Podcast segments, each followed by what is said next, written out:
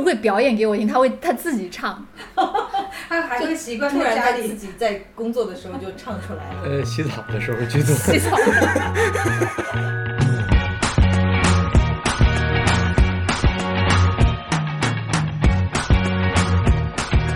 Kitty 是我认识的第一个真真正正我真人认识的，就所谓的文科状元。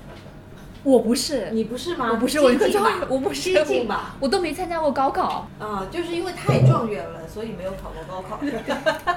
就是直接保保送，对对对，保送就是压心理压力大，然后就保送。对，像秀这样子，他是能够读香港大学本科，就是学霸了。你是本科，他是学霸，是本科不？那是怎么回事儿？就是那个呃，非典那年这边就是嗯那个就是开始他们香港大学正好在北京招生，哦但是因为非典嘛，大家都不出去，谁都不知道这事儿。然后当时是我我爸爸在遛弯儿，遛弯儿看见那个墙上有一 poster，那年是这样，就是我们可以就是呃呃就是高考完了以，高考那年是高考完了以后报志愿。所以你是托非非典的福，呃，其实是对，因为那会儿大家也不太敢出来嘛。后来他要面试什么的，一大组人。后来又说，后来我我们家觉得看了没什么事儿了，来试试吧。但是会不会学霸和学霸的那个学习能力比较强，然后进入到一个婚姻，或者是你们在婚姻当中学到的那个速度也会比我们平常人要来的快一点？因为我谈恋爱特别晚嘛，然后我都是纯是理论知识，就是我就是那个 读书，然后就读很多文学作品，就是跟爱情有关的。但我觉得那个害人害人不浅 的，对对对对对，就是我觉得那个会让我带着很多错误的幻想和错误的预期，呃，对那个未来的男朋友啊，甚至先生啊什么的。所以我我我三十岁第一次谈恋爱就是他，然后呢，好在那时候就是有有朋友推荐了那个什么男女大不同啊，什么、嗯什么男人来自金星，女人来自火星那种。还是反过来。忘了，就是，但我觉得那个对我帮助很大，就是就是边谈恋爱边读那本书，我觉得我少走了很多弯路，就是没有没有，就是会更理解对方为什么那个男生是这样的行为方式，然后我为什么是这样的一种，因为没谈过恋爱嘛，确实我觉得。就是阅读对我帮助还是有帮助的，就是有时候就不知道这个呃那个亲密关系的那个度啊，就有时候就觉得我我谈恋爱的时候想说，哎，每天跟他在一起啊，然后就是想这样，但我感觉男生似乎有压，我感觉到他有压力，然后那时候我就觉得有点困惑，我就想说，那不是谈恋爱就应该呃常常在一起吗？但是这个时候看书了，书上写了。男生呢，就是像橡皮筋一样的，他在亲密关系中，如果一直亲密关系一直在亲密关系当中，他那个就像橡皮筋拉长了，他拉到一定程度，他没有弹性了。所以呢，你如果给给对方空间的话，他会慢慢又恢复弹力。所以呢，就是要放手，给对方空间，就不要老是就是老是去找他，不是也不是找他吧？怎么说呢？就是好像关太关注他，然后就是各自有各自的空间。这点我就尝试了一下，我就发现哎，效果挺不错的。果然，然后我我比较松弛，我比较放松，或者说我比较放手的时候，他自己就很很主动的来，好像来讨你嫌了。对。对对对对对，是。差不多这个意思。这个成语叫什么？欲欲欲擒故纵。欲擒故纵法，哎，真的是。男的呀，你就他如果有什么事儿，他得有一个山洞，他钻进去待着，你可千万别给他拖出来，要把他拖出来呢，他就变成火龙了，嗯，他就喷火了，哎，这在我身上是屡试不爽，对吧？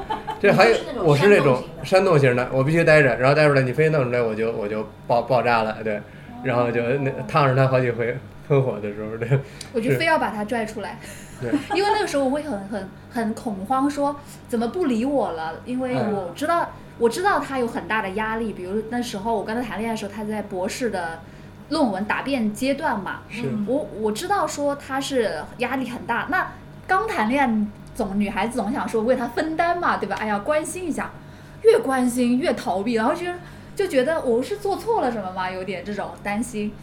但是后来，呃，就是说这种时候，反而你就真的给他完全的一个煽动的空间，他自己可以在里面消化他那些痛苦啊、压力啊什么的。反而就是就是作为女生的我呢，应该在煽动外面就是等着他就好了。就不用不用一定要去山洞里去问你还好吗？你怎么怎么样啊？就给他完全的空间。那其实我们俩后来谈恋爱，我们俩交流啊，你这一开始问那个问题，就说好像你读书对吧？都那那跟这个有什么有有什么影响？我觉得有一个效果就是我们可以谈的非常的 boring，但是我们自己不觉得 boring，这这是一学霸的恋爱，哎对对，然后然后这个就我们觉不出来，对，这个是别人证实的。别人证实的。那会儿我在那个我就是在就是那会儿不住不住宿舍嘛，跟那另外的一个医学院的一个本地的一个同学一块儿合租嘛。然后那个因为租的非常小，大家他住在厅，他住睡在厅里边儿，那个那所以他我们聊天什么都能听见。那有时候就是那个开始谈恋爱，就跟他打电话吧，晚上一一晚上一晚上打。有一次打完出来，让我们那同学说：“我实在受不了了，你们你们谈恋爱太闷了。”你们都讲些什么？就是哲学呀、哲学呀、什么宗教呀、神学呀什么的，文学呀。对对对，实在受不了你们。然后那个那个他的那个室友，我们结婚之前，他不是做我们的见证人嘛？签的时候，他又是当着我本人又问。你觉不觉得这个上是一个特别无聊的人呐、你要小心一点。他说，他说他太无聊了。然后我说我没有觉得耶。他说，然后他觉得因为你也是个无聊对的人。对对，他那个表情就觉得那种，哎呀，你们俩都没救了那种，哪有人谈恋爱聊这些？所以你那个时候一边写论文一边谈恋爱，嗯，那最后呢，就是论文也也是就是博士学位也拿到了，是，太太也成功娶来了，对一箭双雕。那是人生的高峰。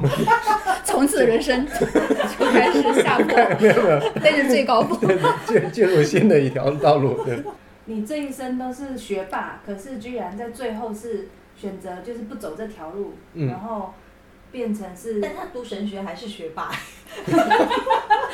对，就是就是变成传道人。嗯对，对，是什么让你做这个决定？其实打小的话会有一个，确实有一个比较理想主义的这样的一个追求，就是哎，这个世界到底是什么样子嘞？对吧？仰望星空，对，因为小时候我是比较有有占便宜的一个事情，就是我我的父亲他的工作是他是是唱戏的演员，所以说他们那个到就是春节什么，就是大家放假的时候他们比比较忙，反而平时的时候呢，他是比较闲的。因为九十年代那会儿没有什么演出，他就带着我去去什么那个动物园啊，或者去那会儿北京还有一些可以就是比较自然的那那种那种，就是不用去太远就有一些这些地方，然后他就带着我去，然后聊一些就是那个那个那个就是漫无边际的一些话题，然后那个对我影响是蛮深的。那后来就比如我学什么东西，他也是很支持我。那所以说物理说，哎，我是想要追求一个说星空，哎，对了，对了，对，真是啊，就是那个到底说这个是这个这个世界它它的你叫做真理也好，或者它的一个一个运行的一个规律也好，或者说一个大自然的一个奇妙也好，那么那就是再往下的时候，好像说。那那最后才发现，说我到底适不适合嘞？好像我我也不是特别适合做物理。那我后来我发现，就是说有一个比较重要的事情，就是我对还是对人更更有兴趣，或者说他他这种兴趣是一种互相之间的。我希望去与人去互动，与人去沟通，与人去呃相处，与人去同行。那么其实，那那你说也，比如研我做的那些微观世界的东西，那些原子啊，说是那些材料啊等等，就是一个一个表面上面的，那也是非常非常精彩。那那但是我后来想想说，那可能我一辈子还是，嗯，还是还是想去对着人多于对着仪器。他有热忱做他呃想做的事情，比如说他呃去有这样的一个 passion 去去服务啊，或者说去在一个人群当中，虽然他是一个物理学博士，但他也可以放下这个博士的身份，他可以去寻求说我要不要去走另外一条人生的道路。呃，我自己也是比较理想主义的一个人，所以这样的一种理想主义很吸引我，觉得哎，好像跟我之前遇见的男生不太一样。之前也一接触男生，那些男生就特别有自己的目标，好像很上很有上进心，对吧？但都是在自己的事业上，好像要做一个成功人士。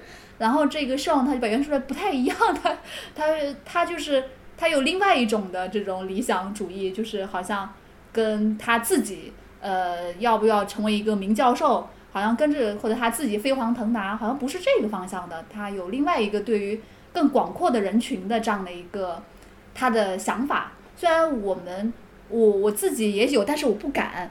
所以他的这份勇气呢，就让我很欣赏。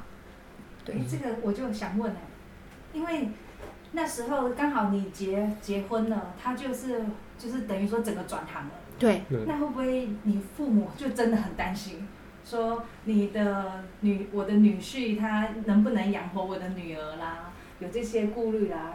然后我的父母亲是非常非常非常的不安，然后他们就是想参与嘛，那个时候就打电话跟我说，那个时候以至于我跟我父母亲，我们俩跟父跟我的父母亲关系都非常紧张。嗯，我爸爸妈妈。三十岁，我女儿趴脱了，对，赶上这么一个，对，竟对啊。然传道人来了，然后而且觉得传道人太太，然后还觉得说港大的博士挺好的嘛，然后你看帮我们证婚的说那个教授，他也在呃教会服务，但他同时也可以做教授啊，不不影响。他还举这个例子，我爸爸妈妈还举这样的例子。是港大的经济学院的院长嘛？是的，就又赚得多。对，你可以好好在大学工作，然后更好的在教会服务，是不是？然后我爸爸妈妈还用这样的例子来举出来。对，一开始也不太知道怎么相处，就觉得，因为就是就是 觉得有这样的一种压力和重担嘛。我们在婚姻结婚前和结婚之后一段时间都去定期的见婚姻辅导，很多人都以为是夫妻关系不好才需要见婚姻辅导的，其实不是。呃，我们就觉得就是像那个健身教练一样的，对，就是你没事儿的时候也可以健身嘛，对不对？不需要等你有病了，而有病了就更不能健身了。其实，或者已经那是那样了的话，你想减肥的话，那就是一个比较辛苦的过程了。嗯，所以就是就是以就是跟跟那个教会的辅导或者就聊聊天，然后就跟他说了这事儿，他就鼓励我去表达一个界限，就是说，呃，我必须要站出来跟我的爸爸妈妈去面对，因为爸爸妈妈当时给我爸爸妈妈就非常的这个强硬嘛，他们表达方式，刚刚也提到我爸爸妈妈这个操控就是直接就是就给给命令那种，说，呃，干脆让上换工作吧。就不要这样了，就是这个没有前途，而且就觉得，嗯，一个年轻人为什么有大好的前途，为什么要这样呢？感觉是一种自我放弃。然后我要跟他们说那一些大道理，他们是听不下去的。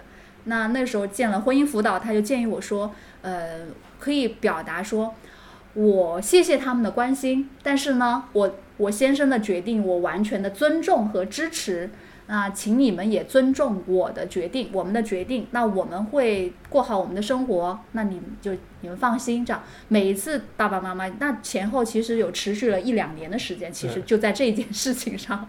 但是刚刚听下来的话，其实你们真的是香港这个地方，把两个完全就是不同的中国大陆省份、嗯不同的地方的人集合到了一起。是，是啊，你们是会发现，就是其实结婚以后，更多的可以看到互相之间文化上面其实是本质上是很不一样的嘛。太热闹了。是的，太热了一个是的北方的，对一个是南方的，因为很多人会问我们，就说啊，你们都是大陆人，应该应该就是文化更接近吧？？那不是啊，大陆真的很大。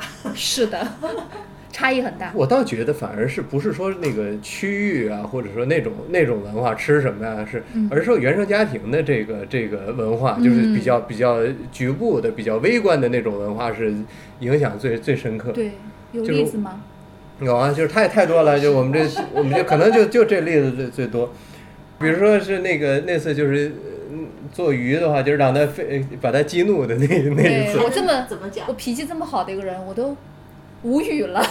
为什么？买了一条鱼是这样的，我们去街市，你看一个一个美好的呃周末的早晨是这样开始的，然后我们就一起吃完早餐，就去这边附近的街市去买了一条鱼，活鱼是吧？对。然后一一一一把菜心，然后呢，那个时候买回家有点晚了，我们吃早餐有点晚，然后回家就打我打我们打算说要不十二点钟开始做饭。那一点钟左右可以吃饭了吧，对不对？那那个少就说他来做，我说好啊。但我心里当时是有个预期的，就是因为食材很简单，那我心里面预期就是很简单就会做，很快做完了。弄个鱼汤，对了，对弄个鱼汤，然后把菜扔进去，是这是他心里边的这个。对对对对，或者说蒸一条鱼，然后菜炒一炒，这样吧。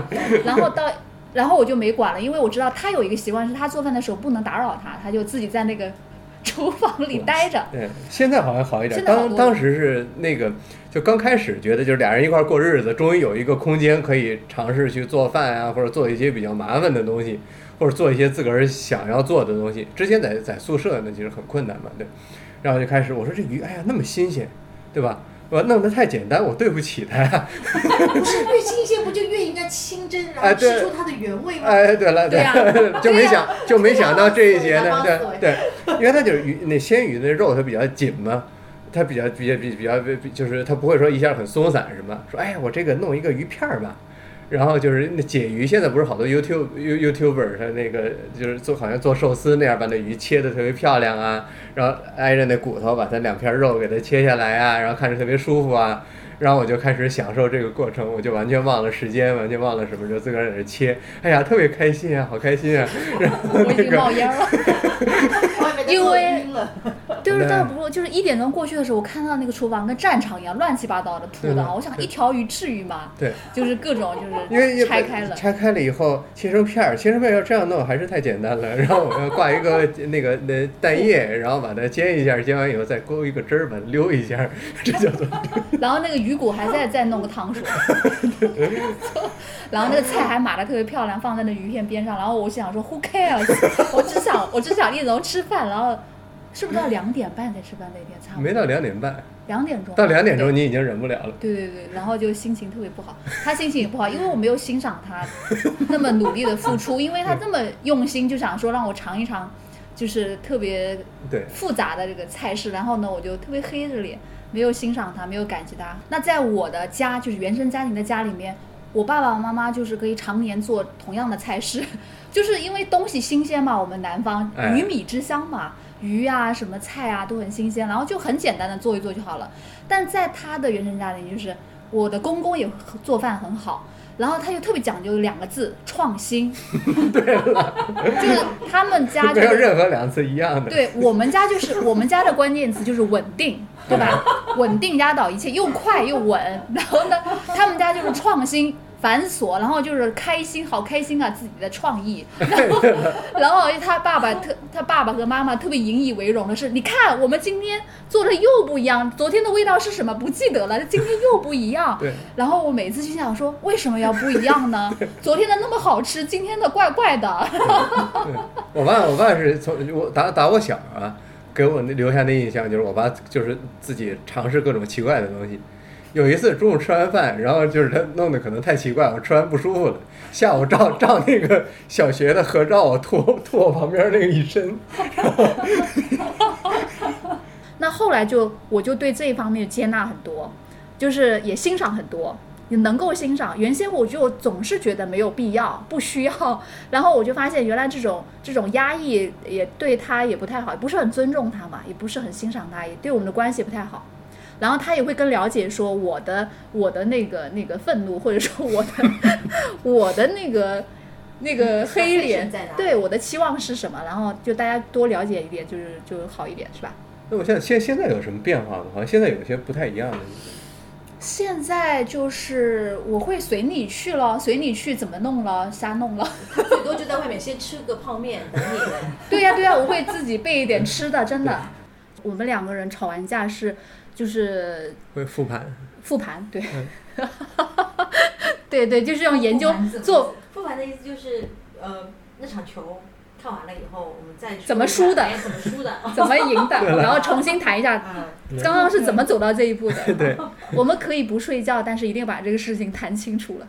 每一天就是复盘吵架，就是有有假如假如有冲突马上解决吗？还是说会呃，不可能马上解决了，那都得冲突完了之后才能。就冲突结束之后是当天，当天一般的我们都当天都会当天，不会隔天。我们两个人都不是那种冷战的，哎，我们都约定说不不可以冷战。对热战热战，因为吵的时候非常热闹嘛，非常激激激动。那过一会儿说，哎哎，吵架了哎。刚才说哦是我啊，们坐下来聊一聊。一般都是晚上躺躺下之后，然后坐在哪儿？坐这个沙哎对，要发上，么就是这儿，对。坐着沙发，然哎，后刚才你说的那个话，然后我就这样了。对，刚才你说你不是这样的，对了，我可能就就就就是大概这样的一个状况，就是其实我我回想我们的历次，我如果有印象的一些吵架，我觉得都非常有建设性，就是复盘非常有建设性的帮助对我们俩的关系。那个那个帮助就是让我更认识他，他也更认识我。但我很感恩是在我们七年的婚姻当中，我作为一个女性，我们没有什么苦读，我们就是说在婚姻里面没有他没有伤害到我，虽然我们也肯定很激烈的争吵过，肯定是有的，但是我心中好像没有什么。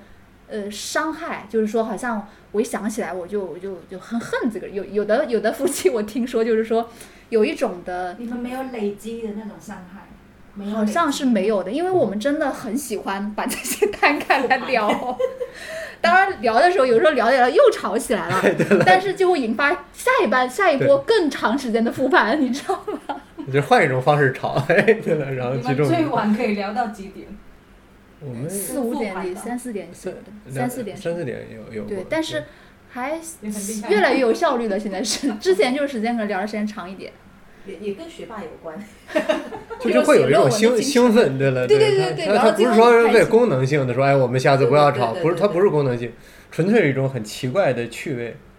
但但是就是我发现，就是只要你愿意沟通，你愿意，你们两个愿意聊，嗯，我觉得在这种对话当中，你真的你会听到对方，你也会看见对方他要表达的东西，或者他内心的伤痛是什么。因为每一场吵架不可能是只有一方受伤的嘛，就是其实双方都是都是某程度上都在 都是有那样的一种伤痛，或者说或者说吧，就是我我会看见他我之前没有看见的需要，比如说可能我忽视了的，有工作忙，然后我就忽视了聆听他。我有一个特别不好的习惯，到现在还没有改，就是他跟我表达一些观点的时候，我常常打断他，因为我觉得可能跟做老师有关系，因为班上学生特别多，我不可能一个个听完所有学生的想法。但是这样的一种一种的习惯呢，到家庭里面就很糟糕。就是他有很好的 idea，他说了两句我就不听了，我说哦，是不是这样这样这样？其实他可能要表达的完全不是这个意思，所以我就打断他。对，那我我通常表达的结论是一二三，最后有一个 conclusion 是那种，然后呢说到一的时候，然后我就就就就不容我说二三嘛，然后我就忘了嘛，然后那就特别挫败，对，我我不知道这个是不是他就是铺排型的。哎对它是对，铺排型，然后我就是需要先知道结论那种。然后这个是不是我们复盘的时候会让我们公说公有理，婆说婆有理？有可能是我自己这方面，在这一方面我是其实很多时候是做的不太好的，但我也我需要刻意提醒自己说，好，我今天不可以打断你，你先说完，你，但是很多时候还是忍不住。我也遇到很沮丧的，就是我特别喜欢打断，然后他不说了，他也是，男生就不想说了，对，然后我说然后就把我憋得更难受了。然后你说呀，是的，然后跟你太有共鸣了，对。然后，但是我觉得还是我催走嘛，呃对做一开始做的不好，打断。我们家就我一个女孩子，然后他们家就他一个男孩子。那他跟他妈爸爸妈妈的那种互动，就是那种，是不是结束的比较早？就是那种不操控的方式不一样，哦，都操控，他他们家就特别特别强硬，嗯，就是全是说话就是命令式的，对对，你没办法没没法沟通。所以说我刚到他们家去见他父母的时候，也有这种，就是我尝试去解释啊，解释一大轮，尝试去说服啊，然后看他好像哎好像有一点儿那个什么，就是有一点儿要动摇或者有一点儿要改变想法，然后突然间就突然间哎不行还是那样，就没有任何理由，然后就是还是还是要坚持原来的没有什想法。么解释的空间。哎，对对对对对，是。不用就是你跟解释，听话就对了。哎，对了，你能能看到他的心里边的这种这种斗争的过程。你刚刚说到那个那个点，就是你的意思是说，其实是因为你们是各自是儿子和女儿，所以和父母的那个相处的方式不一样吗？还是其实我觉得是家庭的文化，他们那边的就是普遍，比如那个镇上，大家的的互动的方式都是跟这个比较像，就都是命令式的，说你要这样，那就说我不这样，你这样我不这样，你这样我不这样，就是这种这种非常 非常简洁的一个。简单粗暴，简单粗暴式的沟通方式。然后那个我家那边，我的原生家庭那边就是说，动之以理，晓之以情。但最后还是要听他们。哎，对的，对的，对，就说这个你呃你比比比如说吧，就是你说呃那个不能吃什么东西，不能吃甜的或者不能不能吃什么，他说哎这个其实你什么都可以吃，但是呢，这个东西呢，你吃了以后，它会怎么怎么怎么样，对你怎么样不好啊？什么？你等多少岁之后你可以吃啊？对对对掉了呀对啊是。